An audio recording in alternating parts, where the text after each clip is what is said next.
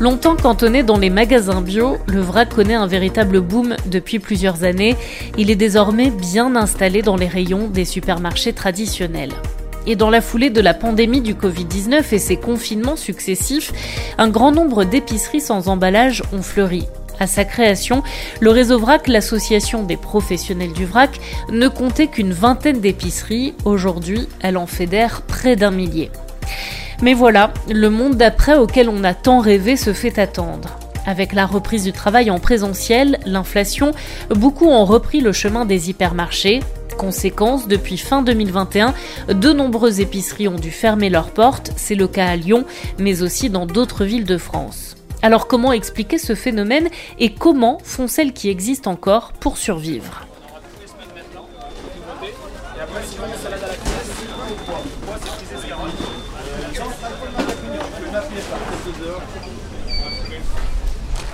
Ces jours de marché à Saint-Genis-Laval, à quelques kilomètres seulement de Lyon, il n'y a qu'à traverser la rue pour découvrir l'épicerie Tout part en vrac de Béatrice Bacon. Bonjour. Enchantée, Béatrice. Allez, voilà, voilà. Ah, voilà, vous la sortez. Qu'est-ce que vous voulez prendre comme thé? Thé noir ou thé Non, vert thé vert. Et Parfumé, pas parfumé? Ouais, parfumé. Je fais un petit reportage là sur euh, l'épicerie, vous venez souvent? Alors, j'allais plus souvent à Craponne parce que je suis de Craponne, mais là, je viens manger euh, sur Saint-Denis, donc j'en ai profité. Qu'est-ce que vous appréciez dans le, le côté épicerie vrac? Bah, le vrac déjà, euh, le fait de- d'avoir moins de déchets et puis euh, la qualité des produits.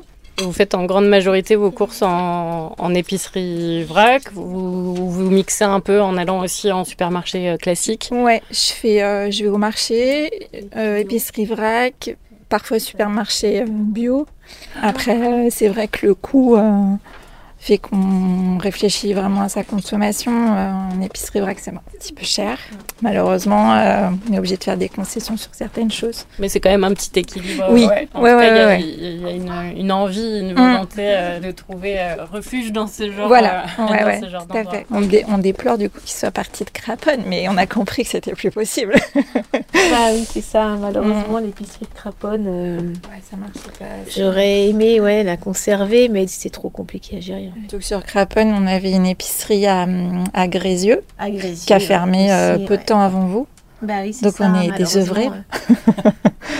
Ça veut dire qu'il y a quand même une demande. C'est bien qu'il y en ait, il faudrait qu'il y en ait plus. Quand on pensait qu'après Covid, euh, les mentalités allaient changer, euh, qu'un nouveau monde s'ouvrait à nous, ben, on a quand même un peu de déception. hein. moi, quand j'en parle autour de moi, euh, il y a aussi euh, le, fait, le coût qui est une contrainte euh, et qui fait qu'on ne peut pas se nourrir non plus que dans des épiceries comme ça parce que, enfin, nous, on n'a pas les moyens en tout cas. euh, Oui, oui, bien sûr, moi j'entends, mais en fait, souvent c'est une fausse idée. J'ai l'occasion de comparer régulièrement les prix. Et en fait, euh, je me rends compte que sur beaucoup, beaucoup de produits, je suis moins cher qu'à Auchan. Vous prenez la quantité que vous voulez. C'est un des avantages, c'est ça. C'est le, le pendant de consommer en vrac. C'est qu'on prend la quantité qu'on veut. euh, Donc, on n'achète pas, en fait. euh, je sais pas, euh, 500 grammes de poivre quand on en veut deux grains, quoi. C'est comme ça, en fait. euh. Donc, on fait des économies parce qu'on gaspille pas. Alors, bien sûr, sur les, les premiers prix, sûrement, en fait, qu'on est plus cher. Mais moi, je compare le bio, le bio et la, la même provenance. Et voilà, 1 euro et Merci. centimes pour nous. merci. Merci pour l'échange. Tout part en vrac voit le jour en 2019. Béatrice et sa sœur veulent proposer aux habitants de la commune de consommer bio et local en générant moins de déchets. L'aventure prend de l'ampleur au point de leur permettre d'ouvrir une deuxième épicerie à Craponne en octobre 2021. Mais 18 mois plus tard, Béatrice doit vendre. Bah, en fait, ce qu'on m'a dit et puis ce que j'ai pu noter, en fait, hein, c'est que euh, l'alimentation aujourd'hui n'est plus vraiment la première part de dépenses dans les ménages. Et euh, consommer bio, parce que je parle pas du vrac, euh, encore une fois, euh, le vrac, c'est une vraie affaire. On peut faire des vraies affaires en consommant en vrac, mais le bio est bien sûr plus cher aujourd'hui que le conventionnel. Et du coup, les gens, en fait, ont préféré retourner dans les grandes surfaces, acheter des, des premiers prix. Et surtout, je pense, c'est que les gens n'avaient plus envie de cuisiner. Trop de cuisine pendant le Covid, pendant les confinements. Euh, c'était très sympa de faire du pain, euh, des yaourts, de faire des bons petits plats, des gâteaux, tout ça. Sauf qu'après, quand on est retourné travailler, on a moins de temps. Et du coup, en fait, explosion de Deliveroo et de Uber Eats. Le vrai problème, c'est ça. Et puis depuis, parce que ça, c'était le premier problème, et maintenant, on a eu l'inflation, la guerre en Ukraine, et puis l'essence à 2 euros, et donc les gens regardent vraiment leur budget et s'imaginent toujours qu'en allant dans les grandes surfaces, ils vont faire des belles affaires et des économies, ce qui n'est pas le cas en général. Bonne journée. Bonne journée.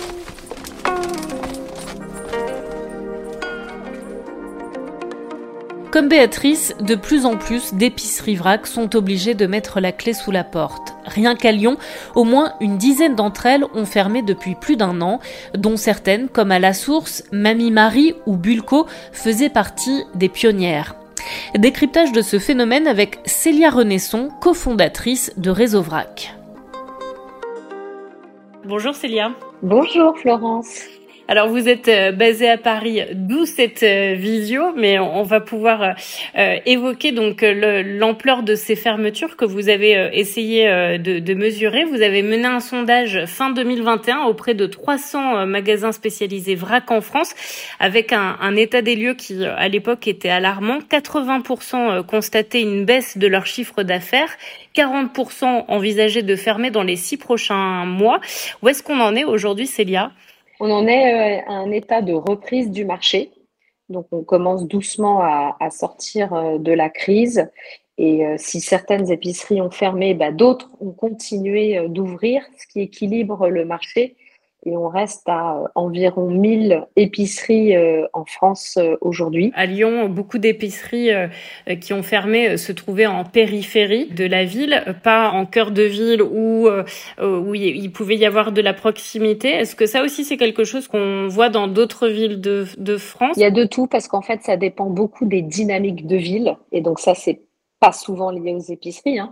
Euh, moi, je prends l'exemple à Paris d'épiceries qui marchaient très bien, mais elles se trouvaient en fait dans des zones de bureaux où en fait les gens allaient au bureau, faisaient leurs courses en partant, faisaient leurs courses entre midi et deux, et à partir du moment où tous ces bureaux se sont vidés pendant 18 mois, et que vous avez quand même un loyer à payer, euh, des fournisseurs à payer, etc., et qu'il n'y a pas d'argent qui rentre, ben, mécaniquement, vous fermez. Ensuite, il y a des villes euh, dont effectivement un certain nombre de boutiques ont fermé. Et à partir du moment où vous avez un centre-ville mort qui est déserté, ben, mécaniquement, votre petite épicerie, elle ne survit pas. Donc, c'est très lié à des dynamiques de centre-ville. Nous, on voit que les villes qui s'en sont quelque part le mieux sorties sont les villes de taille moyenne, de plus de 75 000 habitants, qui ont réussi à, conserver euh, un centre attractif et dynamique. Et là, ça marchait bien pour celle-ci. Donc, il y a des vraies dynamiques géographiques, territoriales de centre-ville. Et ensuite, pour moi, il y a aussi un, un autre sujet, c'est celui des personnes qui étaient acquis au vrac. Et ces personnes qui étaient acquis au vrac, elles étaient en croissance, mais celles qui étaient euh, de véritables habitués n'étaient pas nombreux. Et donc, si personnes qui étaient en transition ont arrêté leur consommation vrac pendant la crise, bah, y revenir, c'est beaucoup plus compliqué parce qu'elles ne l'avaient pas mis dans leurs habitudes. Et donc, pour moi, la priorité, hein, c'est de faire revenir ces personnes parce qu'elles étaient quelque part déjà acquises à la cause. Eh bien, il faut les prendre sur leur corde sensible. Et la corde sensible aujourd'hui, avec en plus l'inflation, la guerre en Ukraine, voilà, tout ce contexte anxiogène et d'essayer de joindre les deux bouts d'ici la fin du mois, eh bien, il faut leur dire, si tu viens chez moi, tu trouveras tout. Et tout ce que je peux avoir en vrac, tu le trouveras.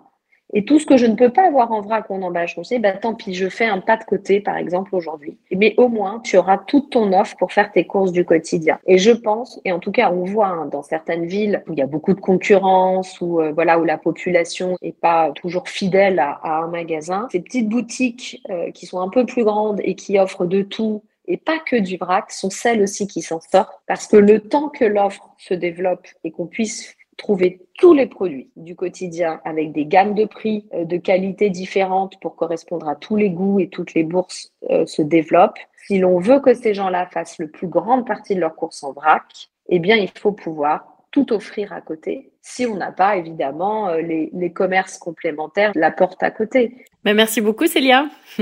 merci Florence.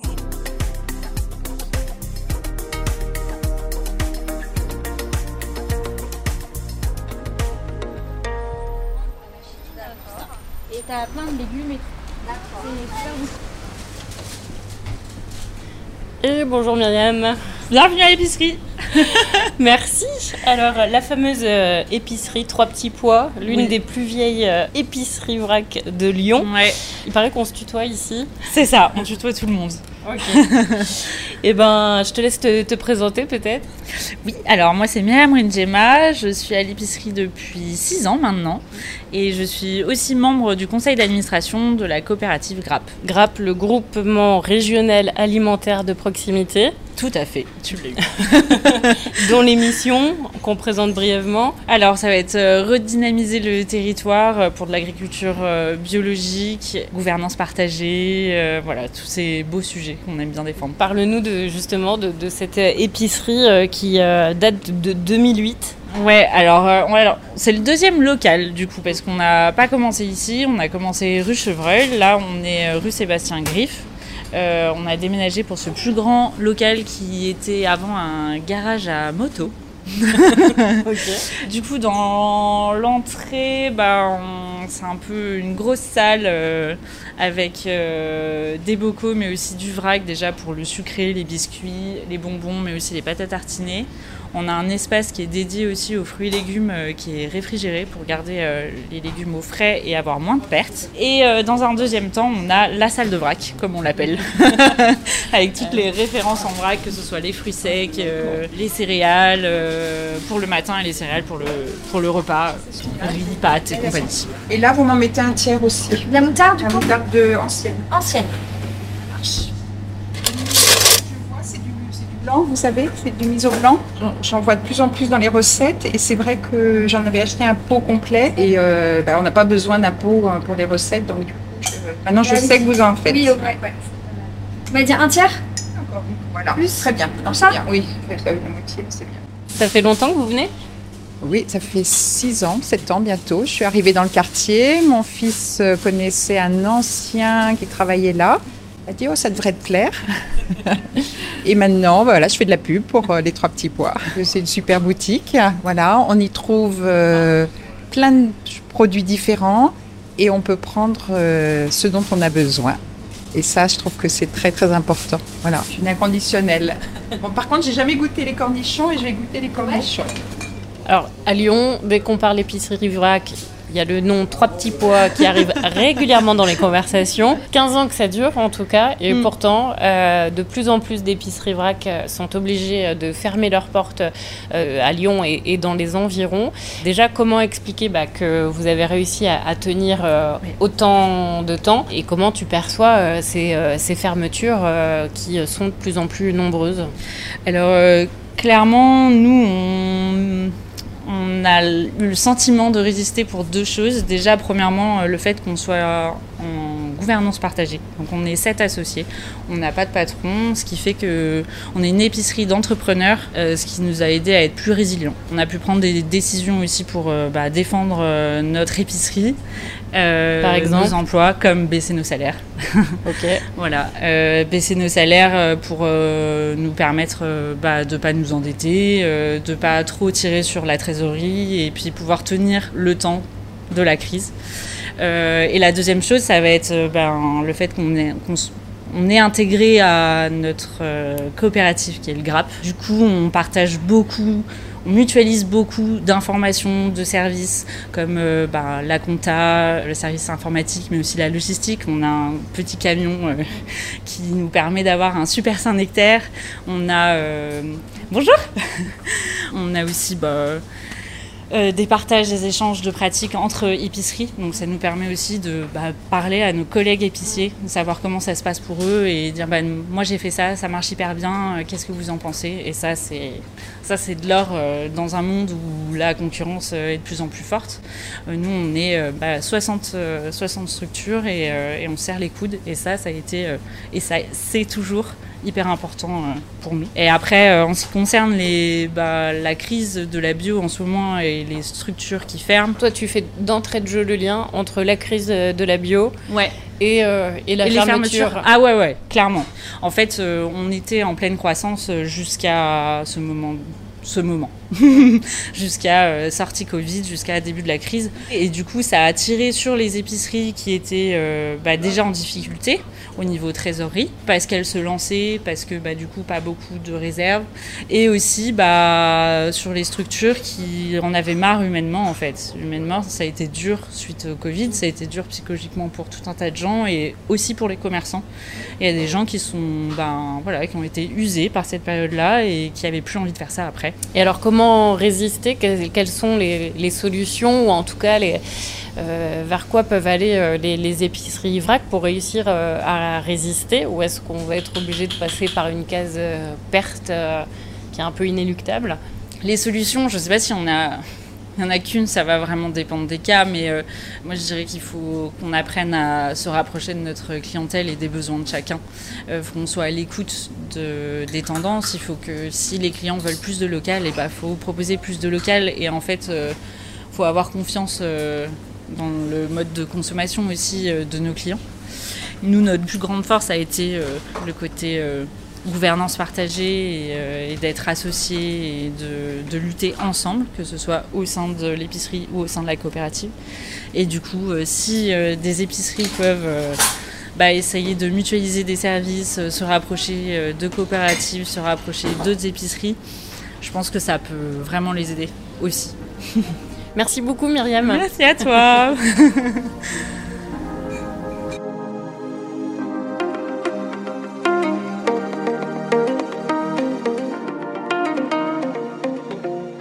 Six épiceries, membres du GRAP, ont dû fermer leurs portes depuis octobre 2020. Il en reste aujourd'hui 30, dont 4 sont en difficulté financière. On ne peut envisager de repenser notre consommation sans aborder la question de la transition alimentaire. J'ai rendez-vous avec Loïc Fayet, qui se surnomme volontiers le conspirateur positif de la transition alimentaire. Nous nous rejoignons au Fétou à la Mulatière. Ce tiers-lieu dédié à la justice alimentaire et à l'alimentation durable s'est ouvert en juin dernier à l'initiative des associations Belle Bouffe et Singalion. Bonjour Loïc Fayet. Bonjour. Alors on est au Fétou, un tiers-lieu qui vient de s'ouvrir à la Mulatière. Euh, on va pouvoir présenter ce lieu, mais pourquoi ici? Alors pourquoi ici? Parce que je trouve que c'est un lieu qui est emblématique de ce qui est en train de se passer à Lyon depuis une petite dizaine d'années, depuis 2015 en gros. On s'est éloigné de notre alimentation, on a besoin de lieux de médiation et de médiateurs par rapport à notre alimentation qu'on ne comprend plus très bien. Et je trouve que le fait tout fait partie de ces lieux, un peu comme la Messa aussi dans le 8e à Lyon, et puis comme d'autres ailleurs en France, parce que la bonne nouvelle c'est qu'il y en a un peu partout en France, mais ce qu'on appelle aujourd'hui les tiers-lieux alimentaires sont des outils qui, à mon avis, sont extrêmement euh, intéressants. Il s'y passe beaucoup de choses, il s'y produit beaucoup de choses, et euh, ça a le bonheur le plus souvent de brasser euh, des publics qui n'auraient pas forcément vocation à se rencontrer ailleurs. Alors Marie-Amandine, euh, on se connaît depuis 6-7 ans, on avait tous les deux le projet de monter un tiers-lieu alimentaire, elle est arrivée avec le Fétou et à travers l'association Belle Bouffe. Et Marie-Amandine est psychologue sociale et je trouve que moi j'ai découvert cette profession-là et cette expertise-là depuis ben, que j'ai rencontré, je trouve que c'est extrêmement euh, comment dire? Euh, Moi, j'ai beaucoup travaillé dans l'industrie alimentaire avec des, des, outils plutôt au type marketing, et je trouve que l'analyse sociale, en fait, elle permet de donner beaucoup de profondeur de champ, et donc du coup d'apporter euh, des éclairages et des profondeurs qu'on n'a pas forcément sur des outils qui sont plutôt court-termistes et qui permettent de donner justement, notamment le contexte et les enjeux qui sont pas toujours donnés ou cherchés quand on travaille, voilà, sur des des données, des approches plutôt plus court-termistes. Ben, merci Marie-Amandine de nous accueillir ici. Euh, on peut peut-être justement présenter un peu ce, ce lieu. Comment est née euh, l'idée? Avec euh, quel objectif? Eh bien déjà avec plaisir pour vous recevoir au Fétou. Donc le Fétou, c'est une aventure collective. C'est un lieu qui émane de deux associations. Donc l'association Belle Bouffe que je représente, qui milite pour l'accès de tous et toutes à une alimentation de qualité, durable sur le territoire de la métropole de Lyon et euh, de Singalion, donc qui travaille pour une société euh, plus inclusive, qui fait le lien entre personnes nouvellement arrivées euh, sur le territoire et société d'accueil. On a repéré donc cette ancienne cantine de cheminots qui est donc à cheval entre Oulin et la Mulatière, et on a pu du coup déployer notre projet ici et le co-construire avec ensuite des acteurs du quartier, des centres sociaux, des habitants, des centres d'hébergement d'urgence, les communes de Oulin, de la Mulatière, enfin tout un tas d'acteurs. Et donc donc ce projet du fait tout, il est vraiment là pour répondre aux enjeux de justice alimentaire et d'hospitalité sur le territoire. On va y retrouver en fait différentes activités, mais on peut le définir en trois grands axes. Donc d'une part une cantine écologique, solidaire et d'inclusion socio-professionnelle. Ensuite, donc dans les deux autres axes du projet du fait tout, c'est aussi un lieu qui mutualise des ressources. On va pouvoir avoir accès à un espace de travail partagé pour euh, des structures euh, économie sociale et solidaire. Et le troisième grand axe du projet euh, du fait tout, donc c'est bah, faire en sorte que ça soit un lieu qui favorise la création de liens et qui favorise aussi un droit à l'alimentation de qualité pour toutes et tous. Et eh ben super, voilà plein de missions. Loïc, quand vous entendez comme ça Marie-Amandine qui présente un, lieu comme ça, c'est ce vers quoi il faut aller pour pouvoir mettre en place une transition alimentaire qui soit à la hauteur des enjeux actuels? Je pense que c'est un des, un des moyens, c'est pas le seul, mais je pense que c'est un des moyens pour, euh, je parlais d'espaces de, médiation dont on a besoin euh, pour l'alimentation, mais aussi pour plein d'autres sujets euh, qui manquent. on est dans un monde qui devient de plus en plus complexe. Et ces outils-là, enfin le débarrage du fait tout le montre, c'est qu'en fait il y a un vrai besoin de la part à la fois des habitants, mais aussi des pouvoirs publics. Quand on voit le soutien de la métropole et de la ville de Lyon et de la ville de la Mulatière sur ce projet-là, c'est quelque chose dont on a besoin et qui produit en fait des choses. C'est ça qui est intéressant, c'est que le, les tiers-lieux arrivent à produire en fait des effets qui ne seraient pas produits ailleurs parce que le cadre est un peu moins institutionnel. Il rassemble encore une fois des gens qui n'auraient pas la vocation de se rassembler autrement. Euh, et que du coup, de ces échanges-là naissent des choses qui sont un peu euh, improbables de temps en temps, euh, mais qui naissent parce que, en fait, ça répond à des besoins, des envies. Voilà. En essayant de comprendre pourquoi un certain nombre d'épiceries vrac avaient fermé depuis fin 2021, on voit qu'effectivement, il y a une sorte de déconnexion qui s'est mise en place entre les consommateurs et l'alimentation. Comment justement réussir à recréer ce lien? Il a, il a, Le consommateur a un rôle clé, il n'est pas le seul en fait, il y a toujours une triangulation entre euh, les pouvoirs publics, donc les gens qui organisent, les entreprises, celles qui euh, produisent et mettent à disposition produits et services, et puis les consommateurs citoyens que nous sommes. en fait, on s'est séparé de l'alimentation euh, jusqu'à avant la Deuxième Guerre mondiale. En fait, on savait comment était produite l'alimentation, on avait des paysans qui n'étaient pas très loin de chez nous. Et donc, du coup, au fur et à mesure, on s'est distendu de l'agriculture, de, de ceux qui produisent. On a l'alimentation, l'industrie alimentaire et la grande distribution qui sont venus nous dire bah, vous inquiétez pas, on va s'en occuper. Et puis en fait, de fil en aiguille, au fil du temps, on a sous-traité notre alimentation en grande partie à la grande distribution et à l'industrie alimentaire. Aujourd'hui, on se trouve, euh, j'ai présenté ça l'autre jour à des étudiants, on se trouve dans ce qu'on appelle le sablier de l'alimentation. Vous avez 400 000 exploitants agricoles en France. Vous avez 300 entreprises industrielles alimentaires qui font globalement 85% du marché. Vous avez 6 centrales d'achat qui achètent 75% de l'alimentation qu'on achète. Et en face, vous avez 67 millions de consommateurs.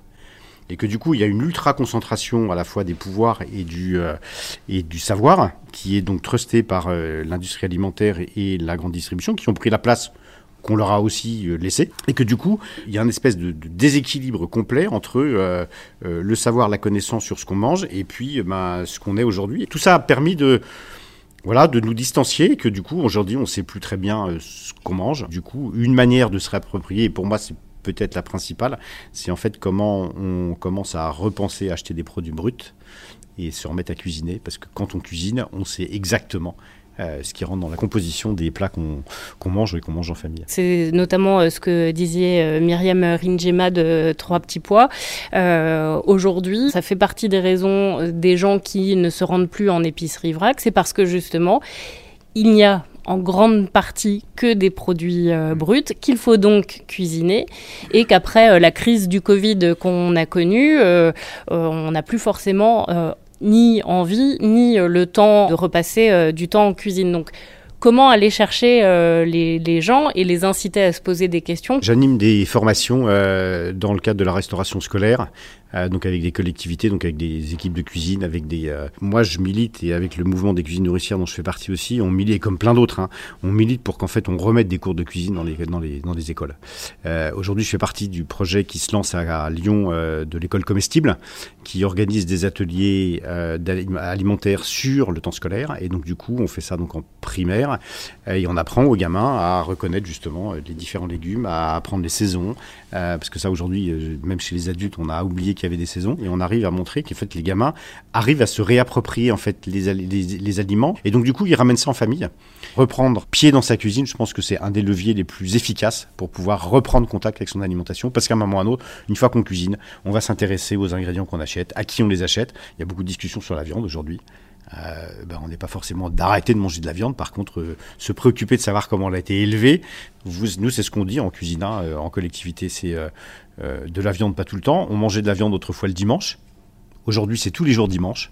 Comment on revient avec un peu de mesure et que les jours on mange pas de viande, bah les jours on mange de la viande, l'argent qu'on a économisé à ne pas acheter de la viande de mauvaise qualité, on achète de la viande, on en achète un peu moins mais de meilleure qualité et là on fait plaisir à tout le monde. Pour finir, peut-être un petit conseil aux auditeurs là qui euh, après tout ça se posent euh, 10 000 questions euh, sur euh, leur manière euh, de, de, de, de s'alimenter. Qu'est-ce qu'on peut leur conseiller le ou en tout cas la première étape? Le chemin est long, mais euh, première étape. Je trouve que c'est toujours dur de, de donner des, des conseils, euh, parce que c'est vrai que nous, on a vraiment une approche autour du développement du pouvoir d'agir, donc c'est aux personnes de décider pour elles-mêmes de ce qui va être euh, le mieux pour elles.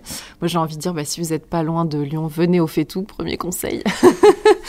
euh, mais après, en fait, c'est oui, de, comme disait Loïc, de voir un peu quelle place, en fait, déjà à son échelle, on veut donner à l'alimentation, et à partir de ça, ben, voir un petit peu les marges de manœuvre qu'on a, ce sur quoi on a vraiment concrètement envie d'agir? Est-ce que c'est, euh, je sais pas moi, euh, décarner son alimentation? Est-ce que c'est euh, aller vers euh, une diversification dans son assiette? Enfin voilà, essayer de, dire qu'est-ce que moi j'ai envie à mon échelle de faire bouger. Et puis après, bon, bah, pouvoir potentiellement aussi se dire à une échelle peut-être plus collective ou politique comment on a envie de, traiter cette question de, l'alimentation, mais que chacun fasse en fait avec euh, aussi euh, ce qu'il ou elle a et ce qu'il a envie ou elle a envie de, faire. Bah moi, un des leviers, ça peut être de reconsidérer effectivement euh, que le bio, c'est pas que pour les bobos.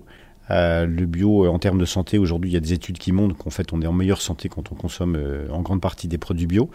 Et que finalement, euh, encore une fois, euh, un panier bio est pas forcément plus cher qu'un panier euh, conventionnel. C'est le premier point.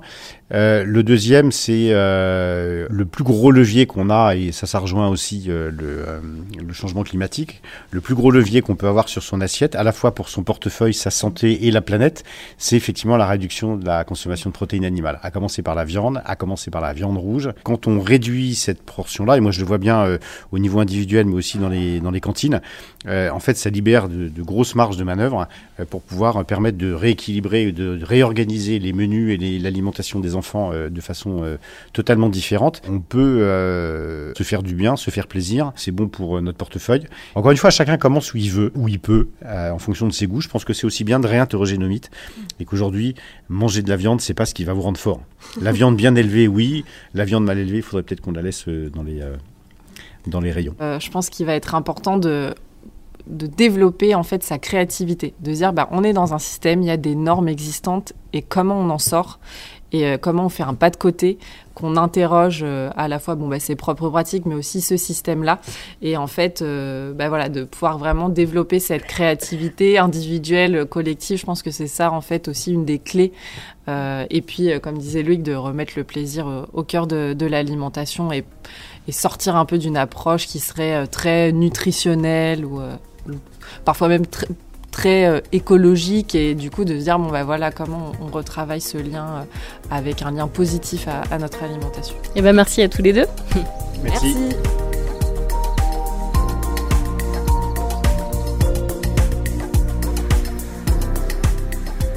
Ce qui ressort de mes échanges, c'est que le chemin de la transition alimentaire s'annonce long, mais ne dit-on pas que l'essentiel est de se mettre en chemin? Le consommateur citoyen, comme le définit Loïc Fayet, doit apprendre à se réapproprier son alimentation. Il lui faut aussi s'y retrouver dans une jungle d'informations parfois contradictoires et dans un contexte de forte pression publicitaire. Aux épiceries et magasins aussi sans doute de se diversifier suffisamment pour donner envie aux clients de faire leurs courses dans un seul et même endroit. Mais tout ne doit pas reposer sur le consommateur.